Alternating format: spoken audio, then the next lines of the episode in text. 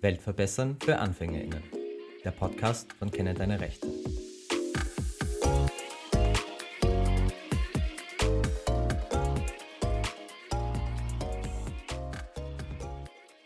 Hallo und herzlich willkommen zu einer neuen Folge unseres Podcasts Welt verbessern für AnfängerInnen.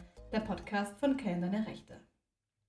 Ja, wir haben uns gedacht, im Sommer ist es schön, irgendwie Freizeitbeschäftigungen zu haben, die entspannend sind. Und Kathi und ich haben uns ein wenig Gedanken gemacht, was uns denn eigentlich so entspannt.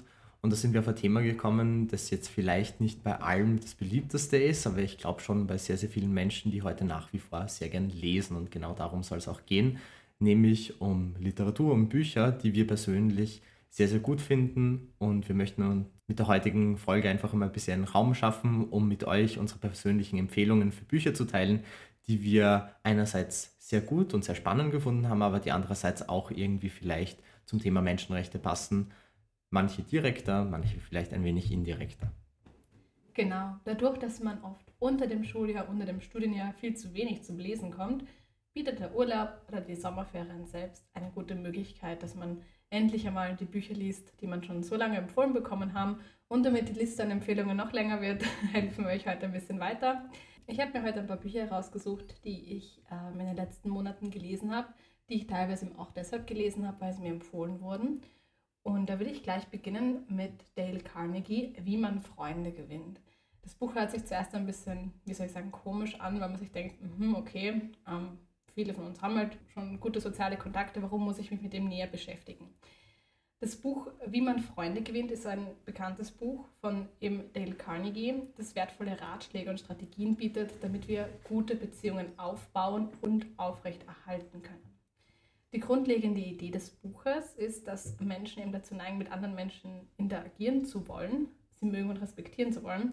Und eine Zusammenfassung über all diese sozialen Strukturen, wie man diese verbessern kann und genauer beobachten kann, bietet dieses Buch. Ich habe das echt sehr gerne gelesen, weil ich über mich selbst sehr viel gelernt habe, beziehungsweise auch immer wieder mich selbst worin ein bisschen ertappt habe, wo ich mir gedacht habe, eigentlich ist es eine sehr unangenehme Art und Weise, wie ich dieses und jenes Kommunikationsproblem löse. Und es war einfach insgesamt auch ein bisschen spannend auszuprobieren, mit anderen dann darüber zu reden, beziehungsweise auch so Gesprächsstile dann ein bisschen zu beobachten und einfach ein bisschen auszuprobieren. Genau, prinzipiell gibt es da einige Eckpfeiler, die in dem Buch angesprochen werden, zum Beispiel eben wirklich Interesse an anderen Menschen zeigen. Carnegie betont, wie wichtig es ist, Interesse an anderen Menschen zu zeigen und genau zuhören zu lernen. Und es ist manchmal gar nicht so einfach, weil wir oft einfach so auf die wichtigsten Infos getrimmt sind und gar nicht wirklich die Botschaft, die hinter einer gesendeten Nachricht steckt, wirklich so empfangen, wie sie eigentlich vom Sender aus gewollt ist. Dann werden Themen angesprochen wie aufrichtiges Lob und Wertschätzung sowie Verständnis für andere entwickeln, wie man wirklich dann auch auf die Problematik und auf die Sorgen anderer Menschen gut eingehen kann.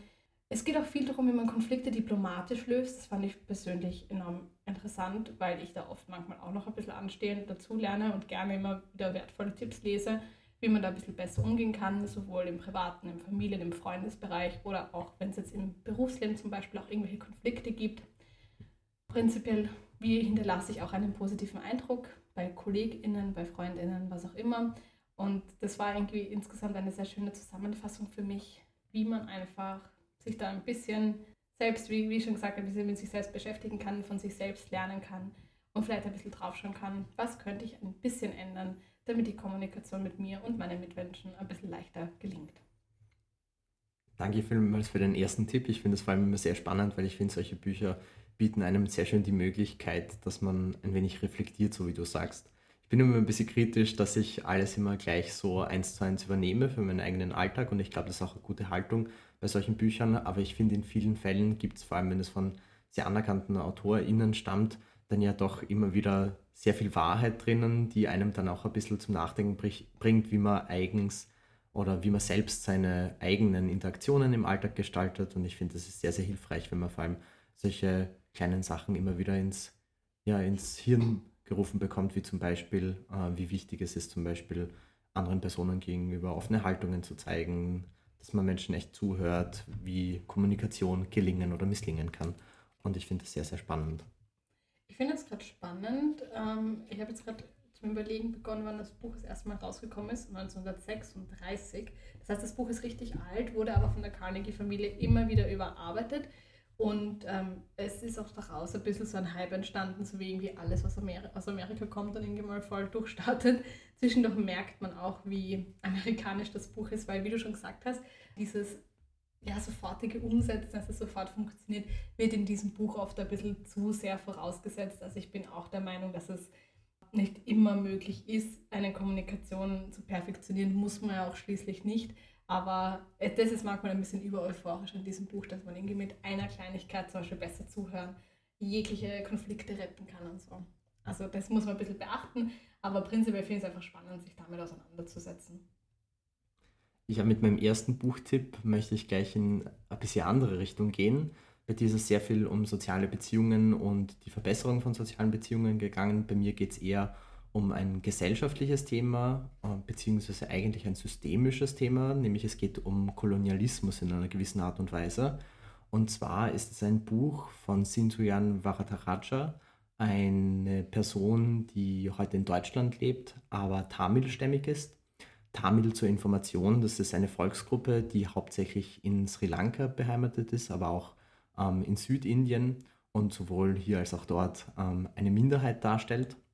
Äh, Tamil-stämmige äh, Menschen bzw. TamilInnen wurden im Laufe der Geschichte immer wieder schwer diskriminiert. Es gab Genozide an Tamil-Menschen und das Buch, das den schönen Titel, wie ich finde, äh, trägt, an alle Orte, die hinter uns liegen, arbeitet die Geschichte von TamilInnen auf und bietet, finde ich, eine sehr, sehr interessante Perspektive darauf, wie in der Vergangenheit, aber auch heute nach wie vor Kolonialismus funktioniert hat, beziehungsweise noch weiter nachwirkt. Das Buch versucht ein bisschen so unsere Weltordnung auf den Kopf zu stellen, indem es uns ganz viele Sachen hinterfragen lässt. Und das ist oft ganz spannend und eigentlich ein bisschen irritierend, aber ich finde gerade in dieser Irritation liegt sehr viel Potenzial drin und durch diese Irritation merken wir eigentlich, wie wir denken. Das wird so ein bisschen offengelegt.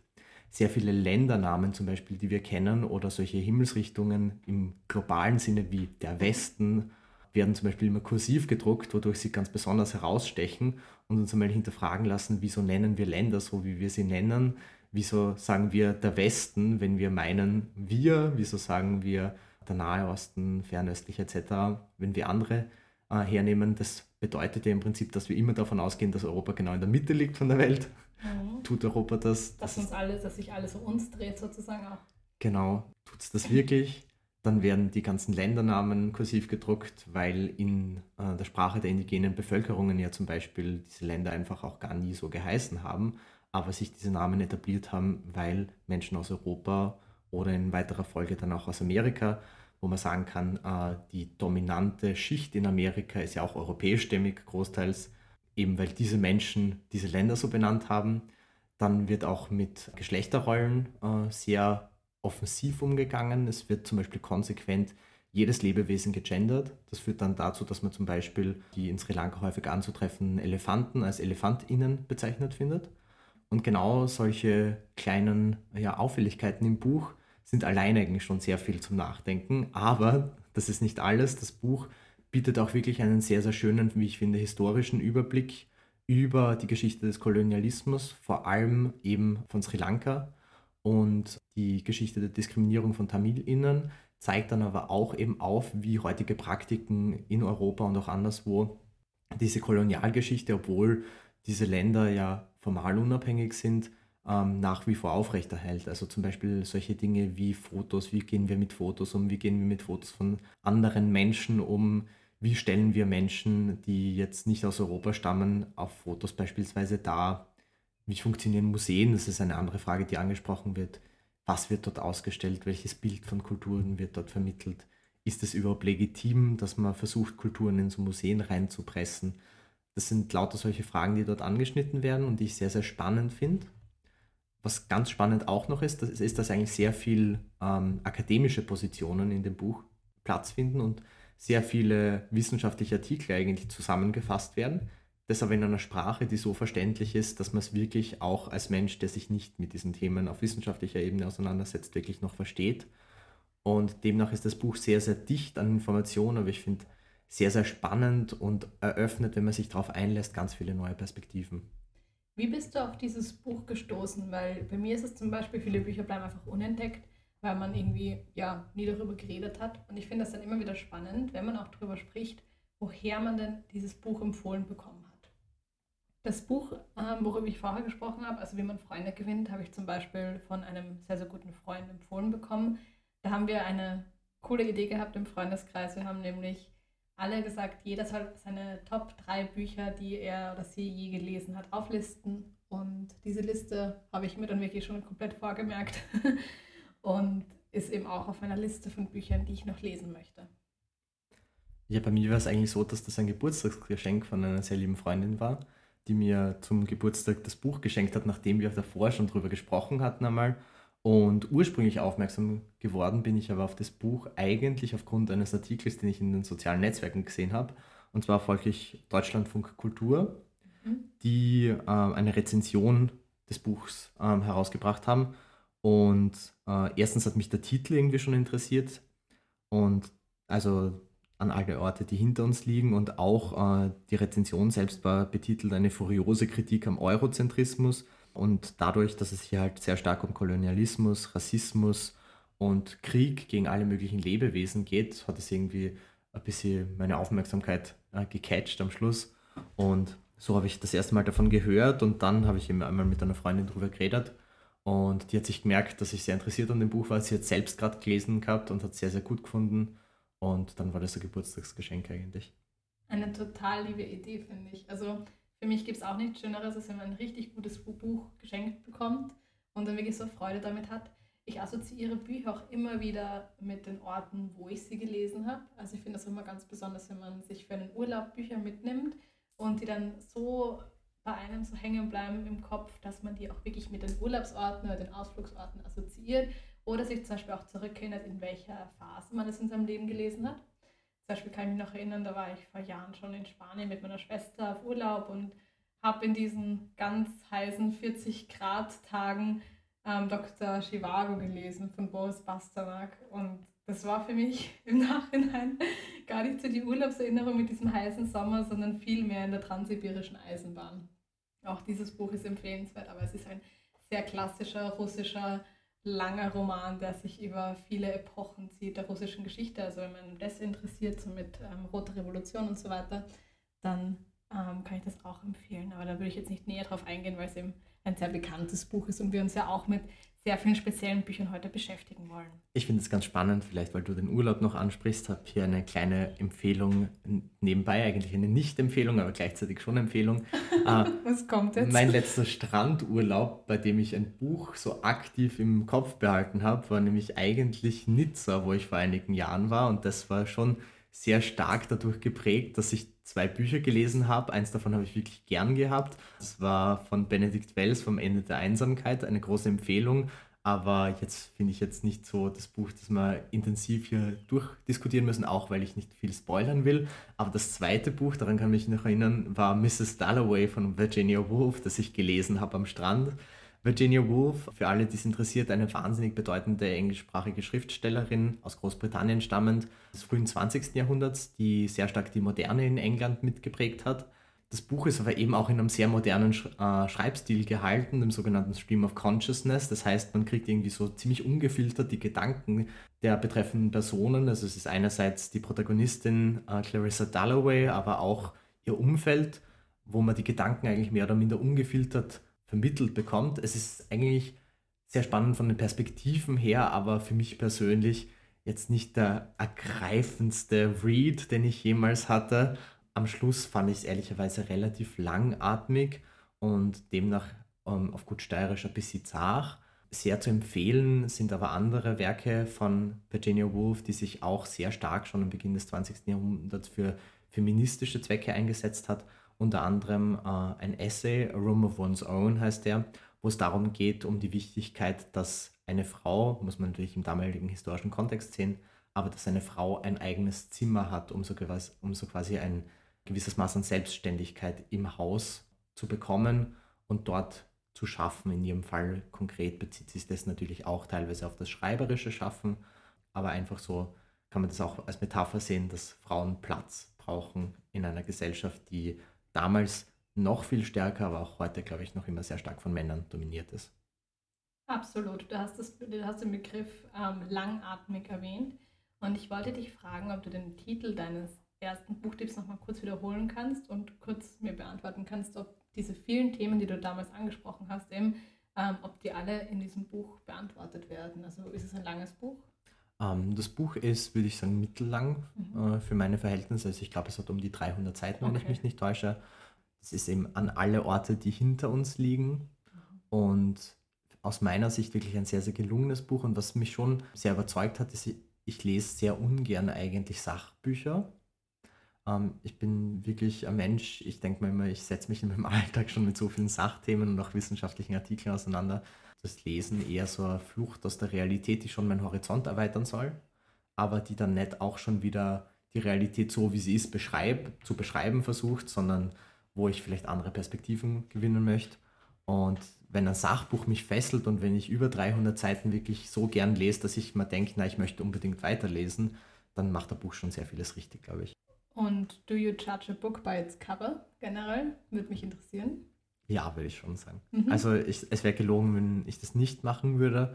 Ähm, ich finde aber ganz unterschiedliche Arten an Covers interessant und es ist oft jetzt nicht nur, sagen wir mal, wirklich das Cover-Design, sondern auch der Titel. Also das gehört für mich auch dazu.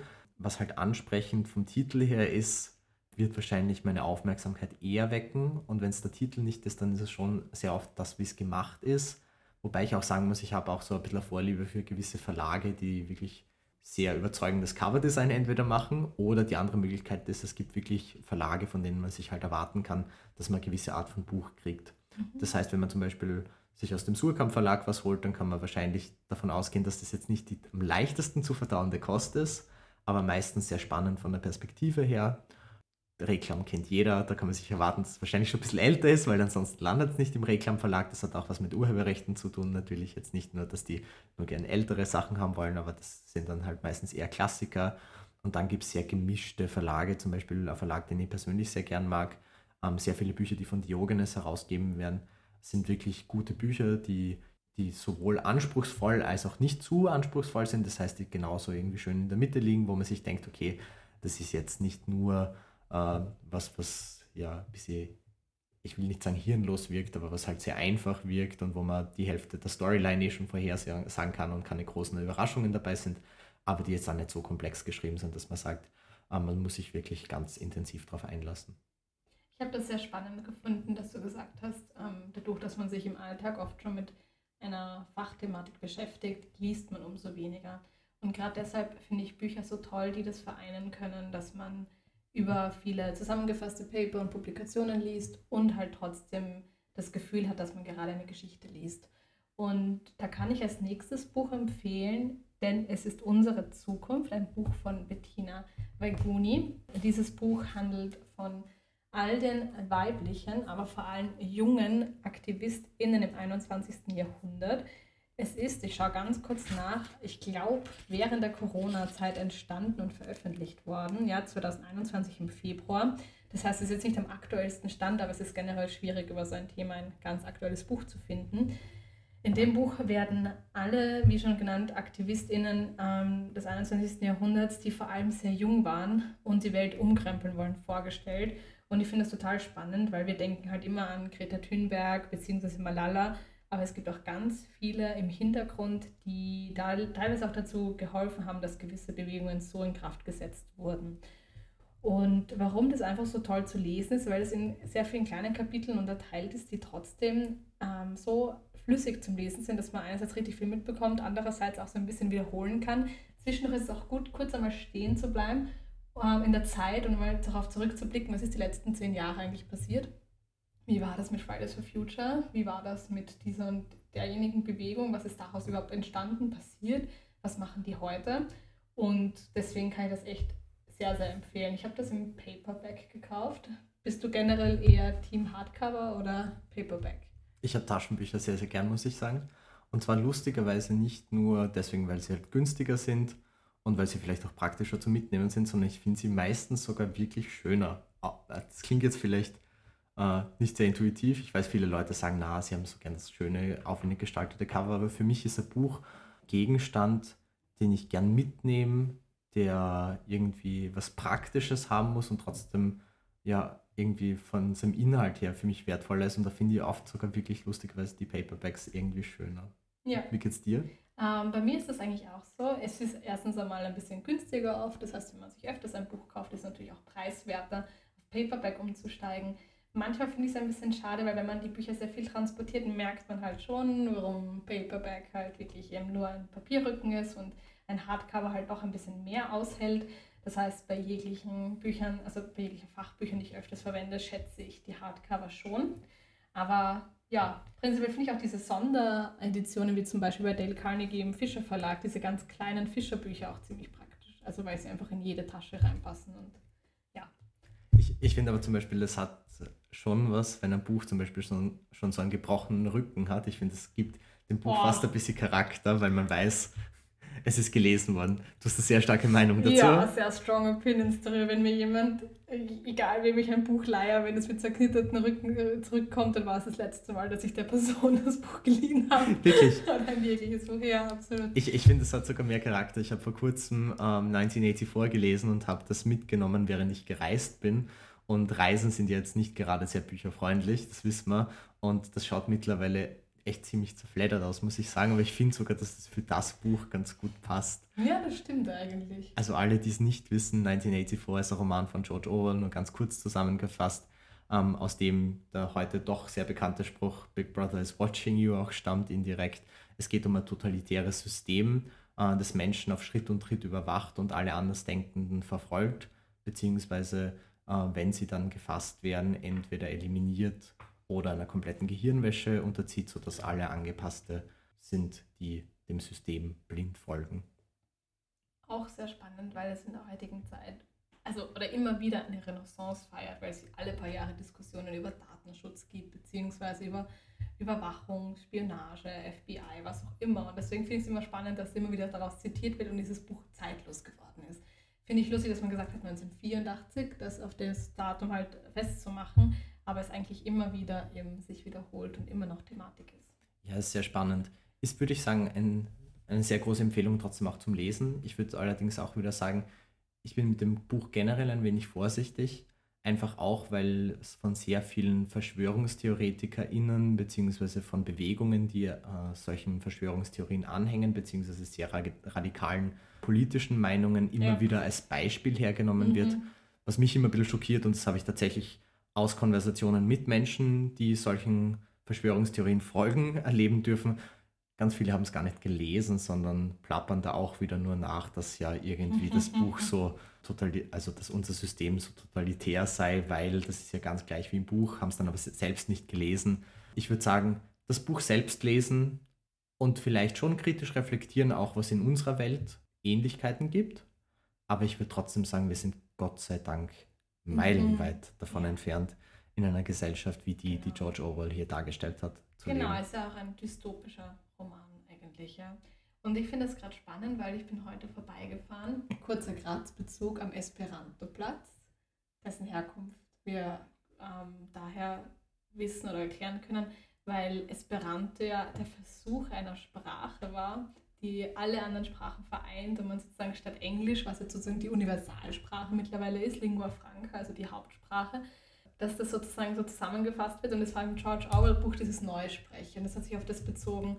Und ich kann mich noch erinnern, dass meine Mama ein Jahr in der Schule Esperanto hatte und das ja wirklich auch in Österreich Einzug genommen hat und man das versucht hat, so in den 80er, 90er Jahren ein bisschen zu etablieren. Lustig, was eigentlich daraus passiert ist. Spannend, ja. Also Esperanto wird heute wirklich nur mehr von ein paar man kann es fast schon Hardcore-Anhängern ähm, verfochten. Man hat einfach gesehen, dass die Sprache eigentlich gescheitert ist, kann man, glaube ich, schon guten Gewissens sagen. Beziehungsweise einfach ersetzt durch Englisch. Ja, ich meine, es war ja auch ein gewisser Versuch natürlich, Englisch zu ersetzen, aber das hat halt nicht funktioniert. Ich glaube, dafür gibt es mehrere Gründe. Darüber müssten wir ganz separat sprechen. genau. Jetzt geht es lieber weiter mit Buchempfehlungen. Und zwar habe ich eine Buchempfehlung, die jetzt wirklich, würde ich sagen, wie eine gute Netflix-Serie eigentlich ist. Mhm. Äh, ich habe schon gesagt, ich lese nicht gerne Sachbücher, deswegen habe ich auch gar nicht so viele, die ich empfehlen könnte. Ein paar hätte ich noch, aber mir wäre es wichtiger, ein Buch zu empfehlen, das fiktional ist. Das heißt, das jetzt keinen Wahrheitswert äh, behauptet zu haben, aber das trotzdem, finde ich, sehr, sehr cool ist, auch aus einer menschenrechtlichen Perspektive, weil ganz viel richtig gemacht wird drinnen. Und zwar ist es ein Buch im Speziellen, aber fangen wir lieber generell an. Ich würde mal sagen, alle Bücher von Sally Rooney. Sally Rooney hat bis heute drei Bücher geschrieben. Äh, das erste Conversations with Friends, das zweite nennt sich Normal People und das dritte heißt Beautiful World, Where Are You? Alle auch schon in deutschen Übersetzungen verfügbar und die ersten zwei auch auf äh, verschiedenen Plattformen zum Streaming verfügbar als Serie. Ähm, angeblich sehr, sehr gute Serien auch beide geworden. Ich habe leider keine davon gesehen, aber ich habe gehört, sie sollen sehr, sehr gut auch sein. Und mir haben im Speziellen die zwei letzteren Bücher besonders gut gefallen und ich würde gerne ein wenig über Normal People sprechen, beziehungsweise generell, was Sally Rooney so richtig macht. Uh, Normal People ist die Geschichte Anfang von zwei Jugendlichen, Connor und Marianne, die in eine Schule gehen uh, und dort eigentlich sich so ein bisschen gegenüberstehen. Connor ist sehr, sehr beliebt, ist im Sportteam, ist so ein wenig dieser Klischee- junge Mann, der so ein bisschen von allen gemocht wird. Marianne dagegen ist sehr introvertiert, zurückgezogen und wird eigentlich in der Schule ein wenig geächtet. Und das klingt jetzt natürlich schon nach sehr viel Klischee. Es geht natürlich um eine gewisse Liebesgeschichte, die sich hier entfaltet. Und Sally Rooney macht das aber meiner Meinung nach sehr gut. Und was alle Bücher eigentlich gemein haben, sind genau Geschichten über so Beziehungen, die hier entstehen, die auf einer gewissen Ebene aber wahnsinnig dysfunktional sind. Also Beziehungen, die gekennzeichnet sind dafür, dass, wie man so schön sagt, die Charaktere immer so ihr Backerl zum Tragen haben, dass sie teilweise selbstzerstörerische Tendenzen haben, dass sie andere psychische Probleme haben, äh, dass in ihrem Leben einfach irgendwas nicht ganz gerade läuft. Und ich glaube, das trifft einen sehr, sehr guten Zeitgeist heutzutage, weil ich glaube, dass sich viele Menschen in sozialen Beziehungen, auch in Liebesbeziehungen wiederfinden, in denen dieses Gefühl so ein wenig entsteht. Und Sally Rooney spürt dem Ganzen auf einer fiktionalen Ebene nach. Das heißt, das ist jetzt keine Analyse oder irgendwas. Aber wenn man so liest, findet man, glaube ich, schon viele Elemente aus der heutigen Welt wieder und vielleicht auch aus, aus seinem eigenen Leben, wo man sich denkt, ja, ich fühle damit. Ist es dieses Buch, ähm, wo gerade Mary Ann sich zu schlecht fühlt, irgendwie, um mit ihm zusammen zu sein, weil sie ist ja so introvertiert und unbeliebt und so. Und da geht es auch um diesen Konflikt zu schlecht für jemanden anderen zu sein, was so ein toxisches, selbstzerstörerisches Selbstbild ist. Genau.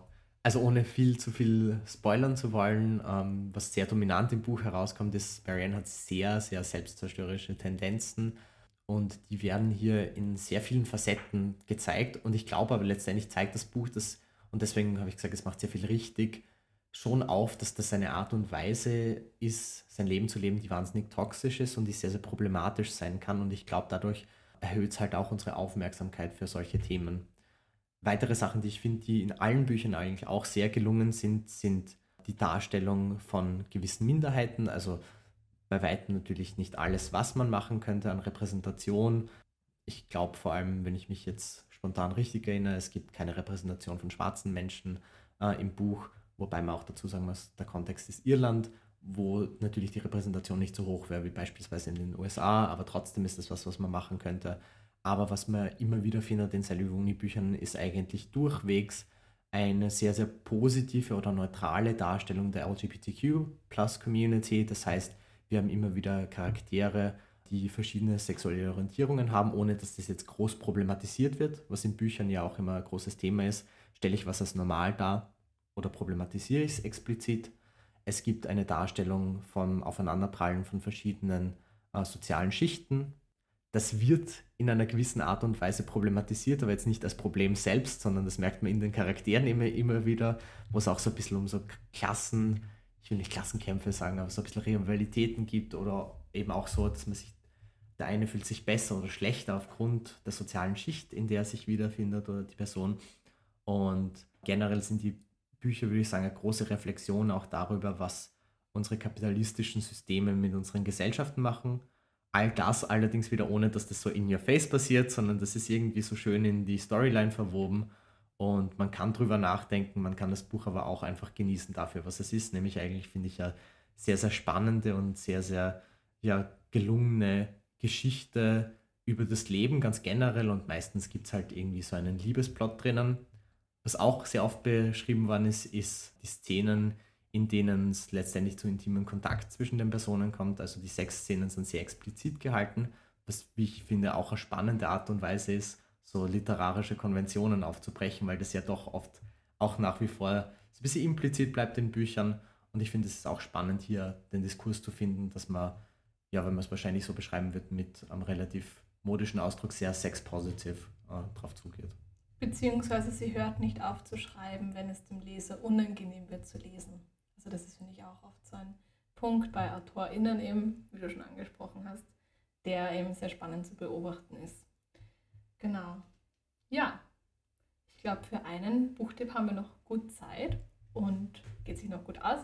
Ähm, du hast gesagt, also wenn ich das so zusammenfassen kann, dass Sally Rooney eben wirklich sehr zeitgenössische, zeitgenössische, aber auch zeitlose Geschichten schreibt. Und ich möchte gerne auf ein Buch eingehen, was, finde, wie ich finde, gerade sehr unsere jetzige Generation beschreibt. Und zwar ist es der Debütroman von Sebastian Hotz oder El Hotzo, wie man ihn eher kennt auf den sozialen Netzwerken. Er ist der wohl bekannteste Twitter-Comedian im deutschsprachigen Raum und eigentlich dafür bekannt, dass er jeden Tag seine zehn besten Tweets ähm, auf Instagram hochlädt. Und man sieht ihn immer wieder in Stories, wenn Leute das reposten oder hat vielleicht selbst ein paar Beiträge gespeichert, die so ehrlich zu einem selbst passen, wie sie selten jemand ausformuliert. Und jetzt hat Sebastian hat sein Buch geschrieben, das ich mir schon vor einigen Monaten vorbestellt habe und jetzt im April erhalten habe. Es heißt Mindset. Und ich dachte mir zuerst, dass dies ein Buch sein wird, in dem es ganz viel um diese ganze Social-Media-Thematik geht.